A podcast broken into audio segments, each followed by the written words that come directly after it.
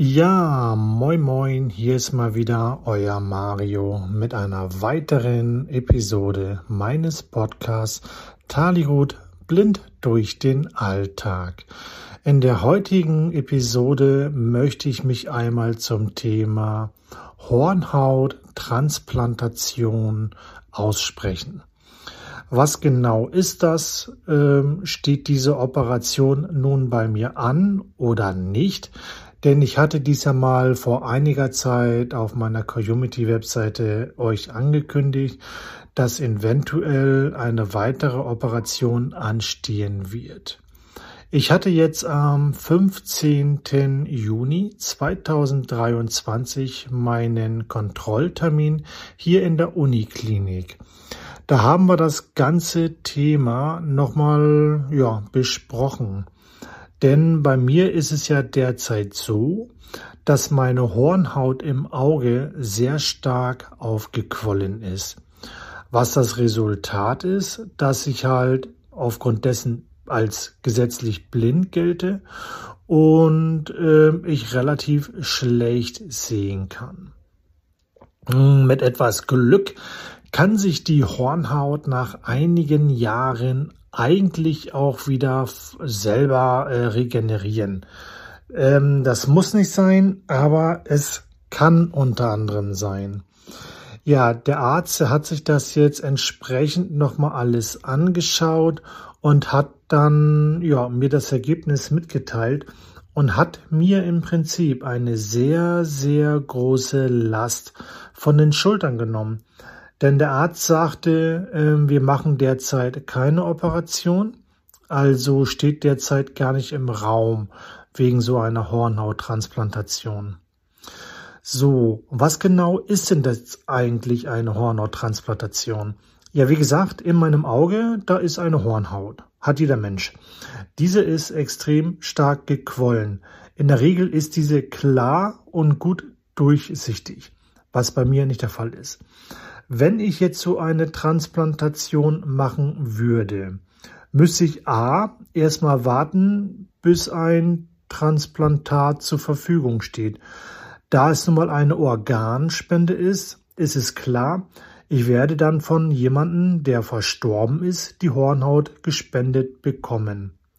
Aufgrund dessen, dass das jetzt ein Organ ist, was nicht sehr häufig angefragt wird, sollte die Verfügbarkeit relativ schnell gehen. Man sitzt da jetzt nicht auf solche Wartelisten fest, als wenn du jetzt auf ein Herz wartest, eine Niere oder weiß der Geier was. Denn so eine Hornhaut fürs Auge ähm, ist jetzt keine alltägliche Transplantation. Also das geht schon mal schnell. So, ähm, dann sagte ich ja, der Arzt hat mir eine große Last von den Schultern genommen, weil ich wusste von meinem letzten Kontrolltermin im Februar, dass eventuell es soweit kommen wird, dass man eine Transplantation in Erwägung zieht. Die ganzen letzten Monate waren für mich eine ziemliche Karussellfahrt. Ein ständiges Rauf, ein ständiges Runter, ein Wechselbad der Gefühle, von Depression hin bis hast du nicht gesehen. Warum eigentlich? Ja, das möchte ich euch ganz gerne sagen. Ähm, wenn ich zum Beispiel diese Hornhauttransplantation mache, besteht eine gute Wahrscheinlichkeit, dass ich danach wieder besser sehen kann. Natürlich würde ich es mir von Herzen wünschen, dass ich wieder besser sehen könnte, weil das Sehen würde ich natürlich vorziehen im Gegensatz zu der Blindheit. Andererseits, ähm, wenn ich überlege, wie das letzte Jahr verlaufen ist, ich wurde im letzten Jahr viermal operiert. Eine Operation jagte die nächste Operation und so weiter und so fort. Das Auge hat im letzten Jahr relativ viel mitgemacht und ist eigentlich schon sehr, sehr stark belastet, was das Ganze angeht. Wenn ich das Auge an der Seite leicht mit dem Finger berühre, schmerzt es. Ich habe dort schon chronische Schmerzen. Das Auge ist zudem schon leicht geschrumpft was auch nicht gerade sehr förderlich ist. Deswegen war ich für mich lange am Überlegen, machst du diese Transplantation, machst du diese nicht? Oder wie soll ich da am besten vorgehen? Und ja, das war für mich echt so ein ganz komisches Gefühl, weil einerseits habe ich mir gedacht, okay, ich möchte ganz gerne diese Transplantation machen. Ich möchte gerne wieder sehen können. Ich möchte gerne wieder meinen Hobbys nachgehen und so weiter und so fort. Aber andererseits habe ich mir gedacht, hm, wie ist es denn, wenn ich jetzt die neue Hornhaut drinne habe? Angenommen, ich sehe danach wieder echt gut. Dann hält das vielleicht, keine Ahnung, zwei, drei Monate. Wenn es gut läuft, hält es vielleicht ein Jahr. Wenn es noch besser läuft, hält es vielleicht länger. Man weiß es nicht. Man kann halt überhaupt nicht vorhersehen. Und wie mein Auge reagiert, da kann man sowieso schon mal nicht vorhersagen. Das Problem ist, wenn ich jetzt zum Beispiel die Hornhaut drin hätte, ich sehe für ein paar Monate gut und danach wird es wieder schlechter. Da habe ich dann schon mal das erste Problem, dass ich dann wieder massiv abstürze in Depression wegen diesen ständigen Rauf und Runter. Mal siehst du besser, dann siehst du wieder schlechter. Denn einerseits habe ich mich an das jetzigen Sehen, also diese Restsehfähigkeit, die ich noch habe, da habe ich mich dran gewöhnt. Und wenn ich dann besser sehe, ist es schön. Wenn ich danach wieder schlechter sehe, ist es beschissen, weil da kannst du ja nur deprimiert bei werden. Des Weiteren weiß man ja auch nicht, wie reagiert das Auge nach der OP. Platzt nachher wieder ein Gefäß? Ist das Auge wieder voller Blut? Da muss wieder eine Operation her, da muss es wieder gespült werden. Ähm, wie reagiert mein Körper? Wird das Transplantat vielleicht abgestoßen? Wenn ja, dann müsste man das wieder rausnehmen, man müsste gegebenenfalls eine neue Hornhaut reinsetzen. Dann wiederum, wie verhält sich die Hornhaut? Bleibt die so, wie sie ist, oder quellt diese Hornhaut genauso auf wie die, die ich derzeit im Auge habe? Das sind alles so Faktoren, die halt keiner wirklich vorhersagen kann, denn jede Operation hat logischerweise seine Risiken, gar keine Frage. Die eine mehr, die andere weniger. Ich mit meiner Augenkrankheit bin da schon nun mal ein absoluter Extremsfall vor allem ein seltener Extremsfall. Es hat nicht jeder Mensch einen Tumor im Auge. Darüber hinaus habe ich im Inneren des Auges auch mittlerweile eine Verknöcherung. Das bedeutet, dass im Inneren des Auges ein kleiner Knochen heranwächst. Kann man sich nicht vorstellen, aber ist so. Bei mir ist halt nun mal alles anders. Und alleine dies ist auch schon eine Seltenheit und alleine das wird die Operation auch in meisten Fällen erschweren. Und ja, deswegen, ja, fiel es mir halt schwer zu überlegen, mache ich das, mache ich das nicht? Denn wie gesagt, man weiß nie, wie das Auge reagiert. Und dann habe ich für mich einen inneren Entschluss getroffen und gedacht, okay, um mein Auge einfach zu schonen, werde ich diese Operation nicht machen, wenn ich danach gefragt wäre.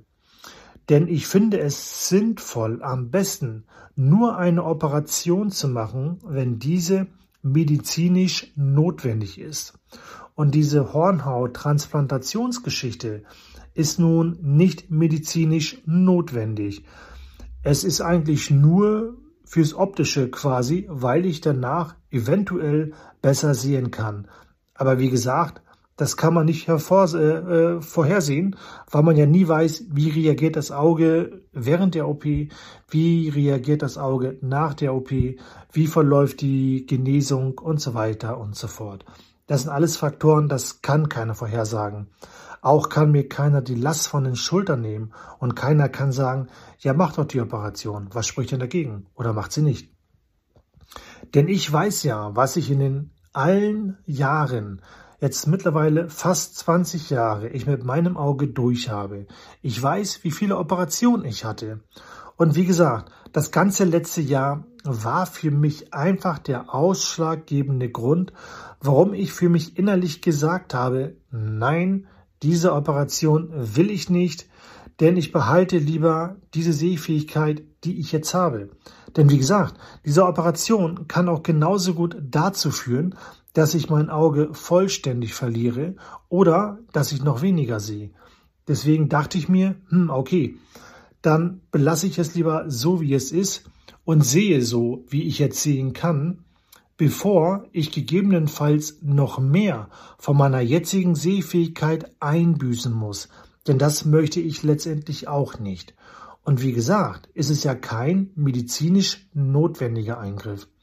Und deswegen fand ich es einfach gut, dass der Arzt mir entgegenkam und gesagt hat, wir werden diese Operation nicht machen, aufgrund dessen, weil das Auge einfach im letzten Jahr wahnsinnig viel mitgemacht hat.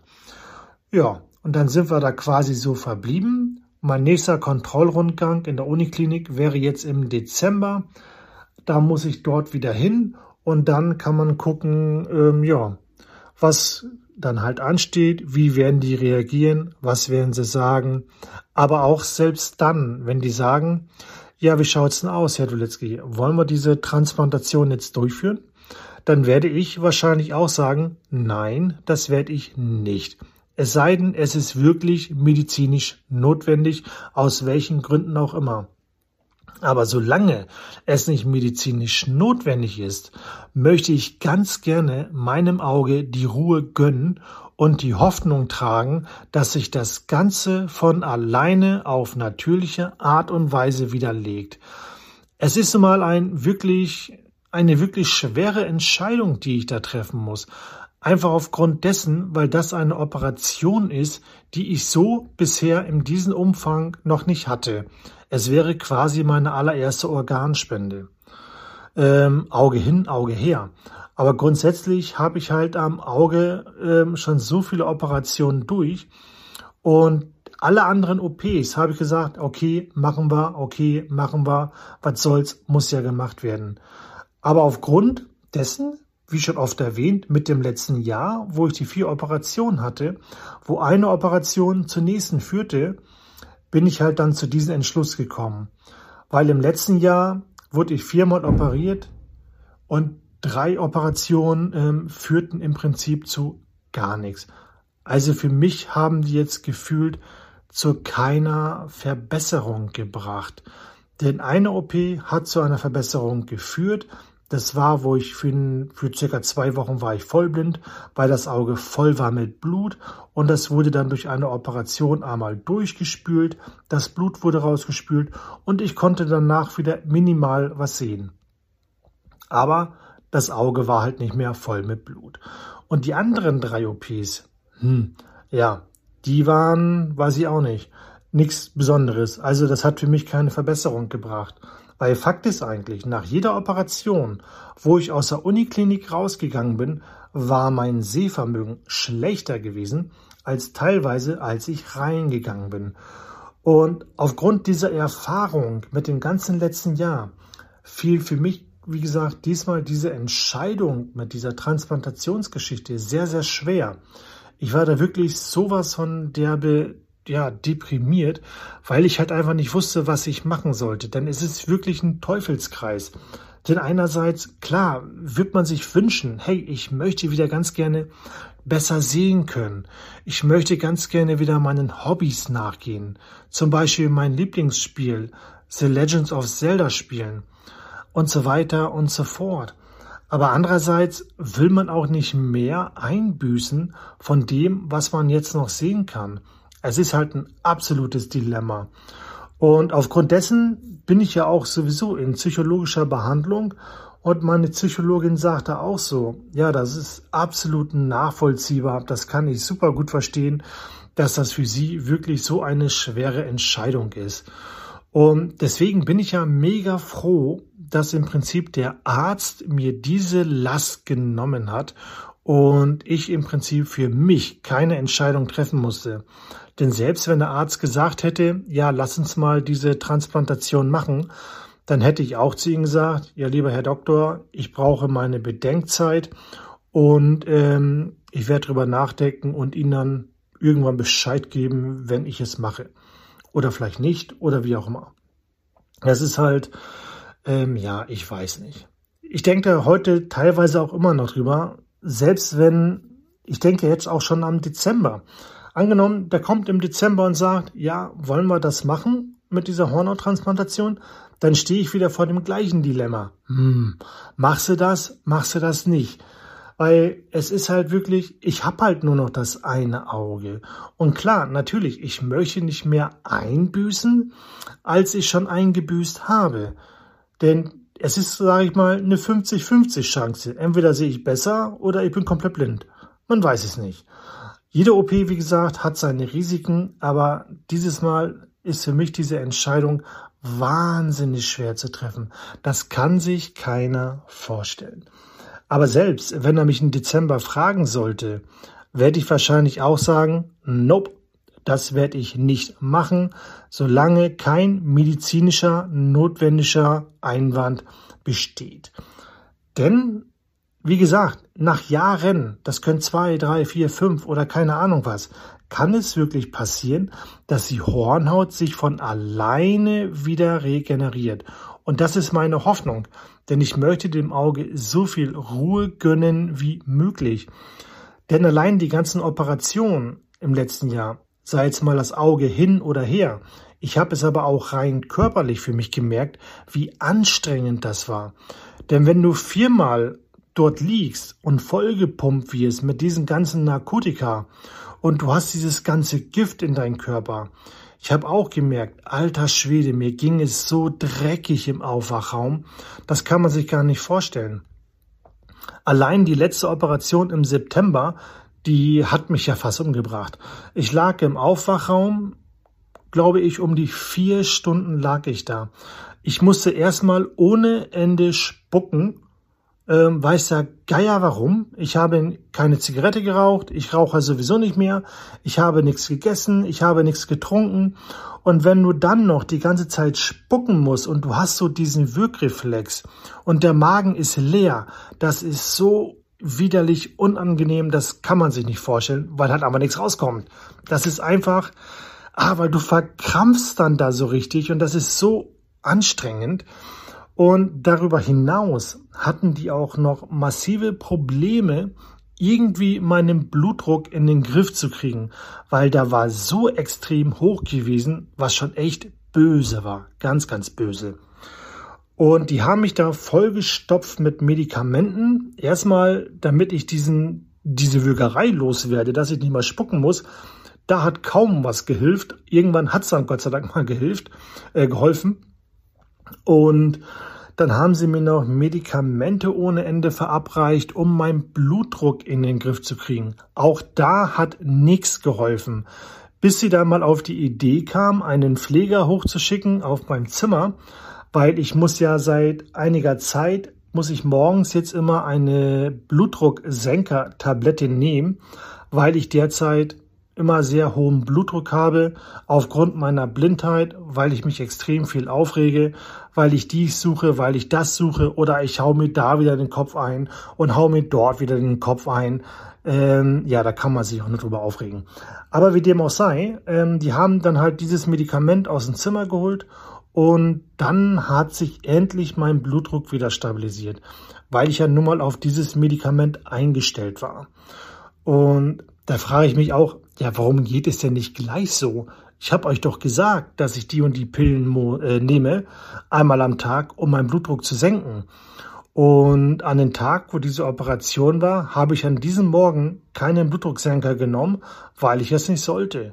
Und dann stopfen die mich das sowas von voll mit Medikamenten, um den Blutdruck in den Griff zu kriegen. Aber naja, aber alleine daran kann man ja schon sehen, dass das körperlich auch ganz schön anstrengend ist für den Körper, wenn du da viermal liegst und du jedes Mal vollgestopft wirst mit diesen Narkosemitteln. Das kann einfach auch nicht gut sein. Sowas ist auch nicht gesund. Ich meine, ich bin Gott sei Dank noch jung mit 41 Jahren. Ich bin jetzt keine 80 oder so. Denn ein 80 oder 90-Jähriger geht da körperlich nochmal ganz, ganz anders mit um, als jemand, der sonst, sage ich mal, körperlich fit ist was bei mir ja der Fall ist. Aber gut, auch dies war unter anderem ein Grund, warum ich für mich entschlossen habe, diese Hornontransplantation nicht zu machen, weil ich halt einfach nicht weiß und ich mittlerweile mein Auge auch nicht mehr so gut einschätzen kann, wie es reagiert. Gerade weil das letzte Jahr halt wirklich so kacke war, wo eins zum anderen kam. Und ähm, ja, ich bin mal gespannt, wie die nächsten Monate, gegebenenfalls die nächsten Jahre äh, verlaufen. Ob sich das Auge von alleine regeneriert, es wäre wirklich wünschenswert. Die Wahrscheinlichkeit ist zwar gering, aber Hoffnung und Optimismus ist immer noch da und das werde ich auch beibehalten, so wahr mir Gott beistehe. Und ja, das wäre auf jeden Fall das zu diesem Thema gewesen mit dieser ganzen Hornhaut-Transplantationsgeschichte, damit ihr da so ein bisschen auf dem Laufenden seid. In meinem nächsten, ja, nächsten Episode werden wir mal gucken, welches Thema wieder angehen. Ich denke, da gehen wir dann einfach mal das Thema an, dass blind nicht gleich blind ist. Denn wie ihr schon jetzt in dieser Episode ja auch erfahren habt, kann ich minimal noch was sehen, aber gesetzlich gesehen gelte ich als blind. Da gibt es halt so verschiedene Staffelungen. Und um euch da gerne drüber aufzuklären, würde ich sagen, machen wir das als nächstes Thema. Zudem werde ich auch demnächst mit meinen Episoden ein bisschen kürzer treten, weil ich habe ein wöchentliches Kontingent von einer Stunde. Das habe ich mir selber gesetzt, weil ich maximal vier Stunden im Monat zur Verfügung habe weil ich habe mir da nur ein kleines Paket gebucht, denn wie gesagt, Podcast kosten für mich monatlich auch Geld. Und ich habe derzeit ein kleines Paket von von vier Stunden und da habe ich gedacht, okay, dann schaue ich so, dass ich pro Woche eine Stunde voll kriege. Das sollte passen. Ich werde aber demnächst wahrscheinlich das Paket nochmal upgraden. Dann kann ich zwei Podcasts führen. Das heißt, simultan zu diesen privaten Podcast über mich werde ich noch einen anderen machen für Herr der Ringe Online, aber ich habe dann pro Podcast quasi wöchentlich sechs Stunden. Der Spaß kostet mich dann zwar 300 Euro im Jahr, aber das bin ich dann auch gerne gewillt auszugeben. Ähm, ja. Wer zudem Fragen haben sollte, Anregungen oder Kritiken, darf mir gerne schreiben an info@bl mail.net. Nochmal info at bl-mail.net. Das Net bitte mit einem T geschrieben, wie N-E-T, zum Beispiel wie Network, weil Net steht für Network.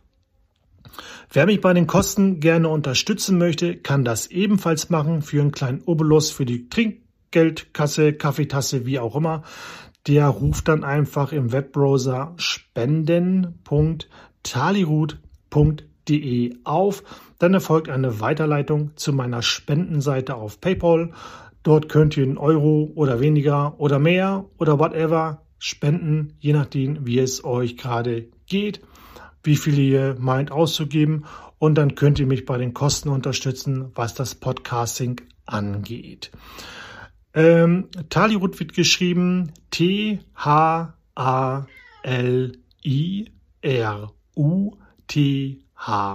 Also spenden.talirut.de. Schaut alternativ auch nochmal in die Beschreibung dieser Episode. Dort habe ich für euch auch die Links gesetzt. Und dann würde ich in diesem Sinne sagen, wir sehen uns bzw. wir hören uns in der nächsten Episode. Blind ist nicht gleich blind. In diesem Sinne bin ich raus. Ciao, ciao und bis zum nächsten Mal. Euer Mario.